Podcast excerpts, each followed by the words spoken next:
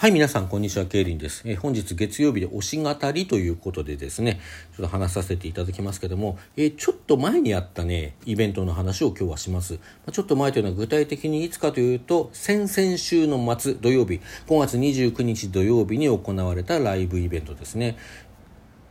こちら、ナノモラルという音楽ユニットの主催ライブでした。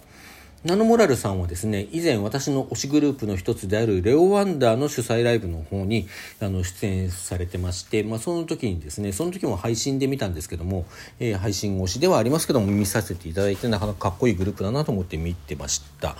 で、今回はですね、そのナノモラルさんの主催ライブにレオワンダーさんが逆にこう呼ばれしてね、出演されるということで、まあ、推しグループが出るということでね、そして、あの、現場には行けなかったんですけども、配信でも見られるということで、配信チケット買いまして、まあ、レオ・ワンダーさんの分はね、あの、ほぼほぼリアルタイムで見ました。ちょっと都合でね、他のグループさんもリアルタイムで見るということができなくて、残りは、まあなんか、なんていうか、こう、一グループずつって感じでね、あの、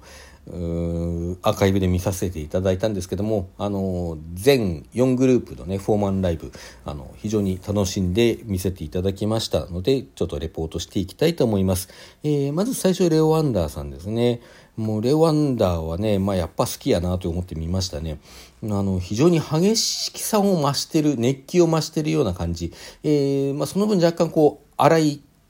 部分も見られなくはないんですけど、まあ、その荒さもねむしろこうあの魅力になってきているっていうねそういうこう非常にこうロックなグループであるっていうことを前面に出してきてるなっていう気がしました。フリーダンスに関しては、まあ、むしろ精度も上がっていてこうすごく激しいんだけども決まるべきところがピシッて決まるっていうねすごいかっこいいステージになってきてると思うので、まあ、いろんな意味で本当にねあの生で見るのが楽しみですね。これはあの以前ですねレオ・ワンダーさんのうんとあの時はフリーライブでしたかね。そちらにこう伺った時にも強く思いましたし、まあ、先日のアットジャムでも思ったんですけどね。あのライブは生だやっぱり。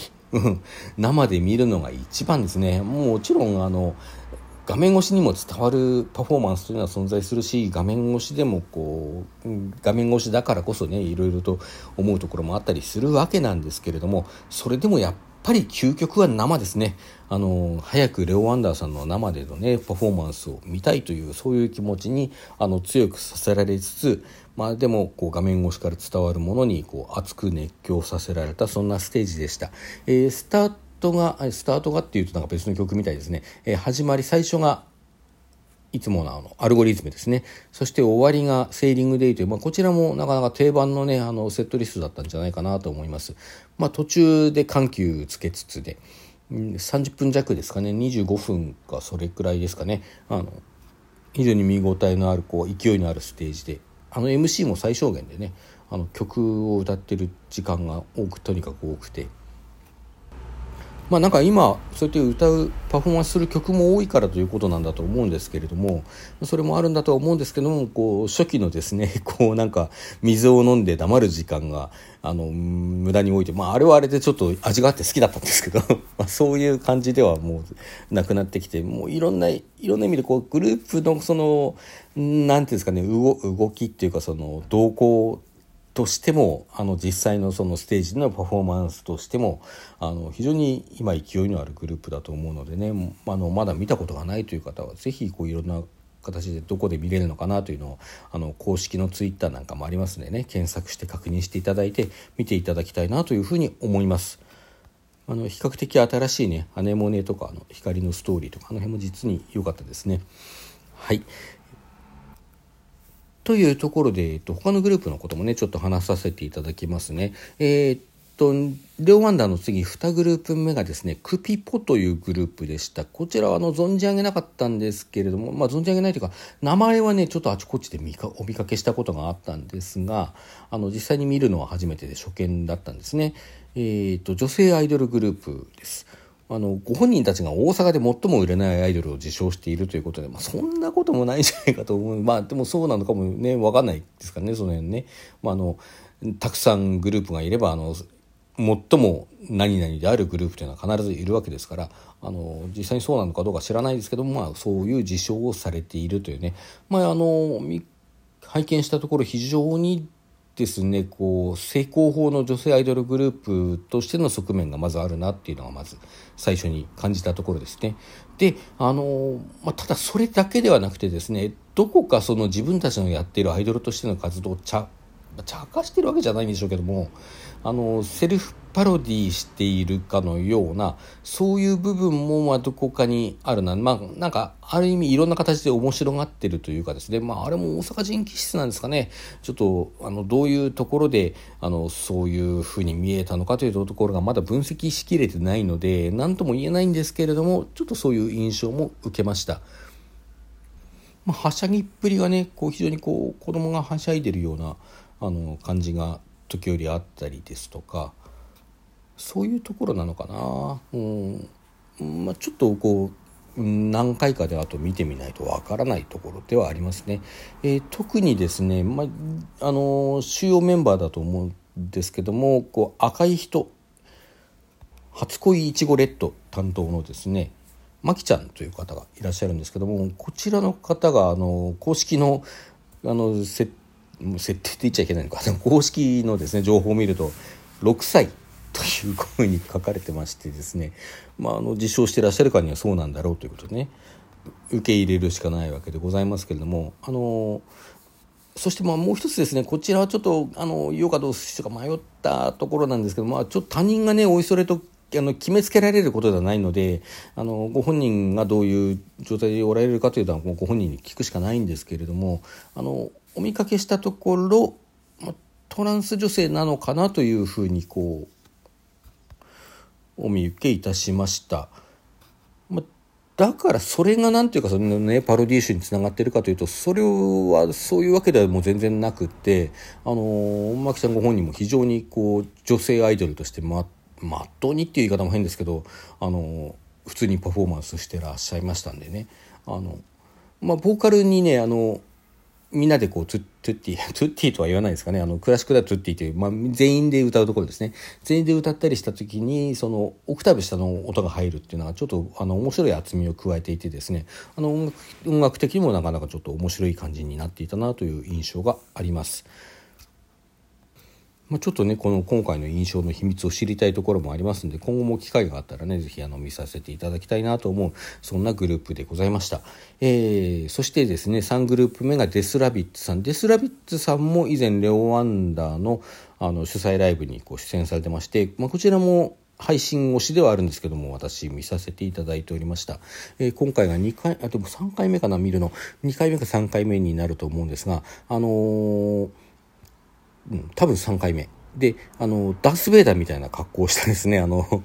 手作りダース・ベイダー感のある部長という男性メンバーの方がいらっしゃいましてあのこの方がこう機材を操る一方でデスボイスを担当したりとかまあ時にはこうボーカルにもね参入するという形であのパフォーマンスをしておりまして、まあ、あとは残りは女性3名ですかね。女性3名プラス部長という4人のユニットですね。で、あの、先ほど部長がデスボイスを担当されているという話をしましたけれども、まあ、それだけじゃなくてですね、全体にこう、割とデスボイスが似合うと言ったらいいんでしょうかね。あの、ラップが入ったり、ちょっとメタル調だったり、こう、ロックっぽい感じの曲調が多くて、あの、非常にこう、部長あってのグループだなっていう感じが強くするんですよね。まあ、そんなところであの非常にね興味深いグループなのでこれからもゆるくは追っていきたいなと思っていたところなんですがあの残念ながらですねあの今月の20日日曜日あのくしくも歩みくりかまきのラストライブの翌日ですけどもその日にこうラストライブを行って活動を終了するというふうに伺っております、まあ、あの大変面白いグループなんでねあのとても残念なんですけれどもあの最後までねあの今回のライブが非常に熱かったのでこの調子で最後まで駆け抜けてほしいなとあの思う次第でございます、えー、そして最後が主催のナノモラルさんですね。ナノモラルさんに関して以前見た時にへえなんか面白いというかなかなか他にない感じのユニットだなというふうに感じてまあなんか逆に言うとそれ以上の印象をちょっと持てずにいたんですけれども今回拝見してねなんかむちゃくちゃかっこいいなって思ったんですよね。あのロックなんですよ基本。あの女性メンバーの雨宮ミックさんがボーカルを担当して男性メンバーの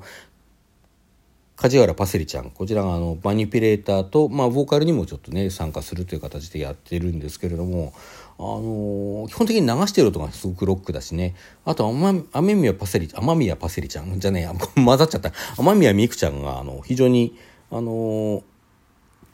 女性にしては低めの、まあ、だからこうちょっと少年感のあるようなねボーカルで字の声に近いところですごいシャウトしたりだとか、あの歌ってくるっていうのが、まあ、やっぱりロックを感じさせるんですよね。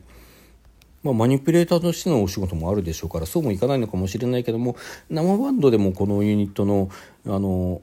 えー、パフォーマンスはちょっと見てみたいなという気がしましたね。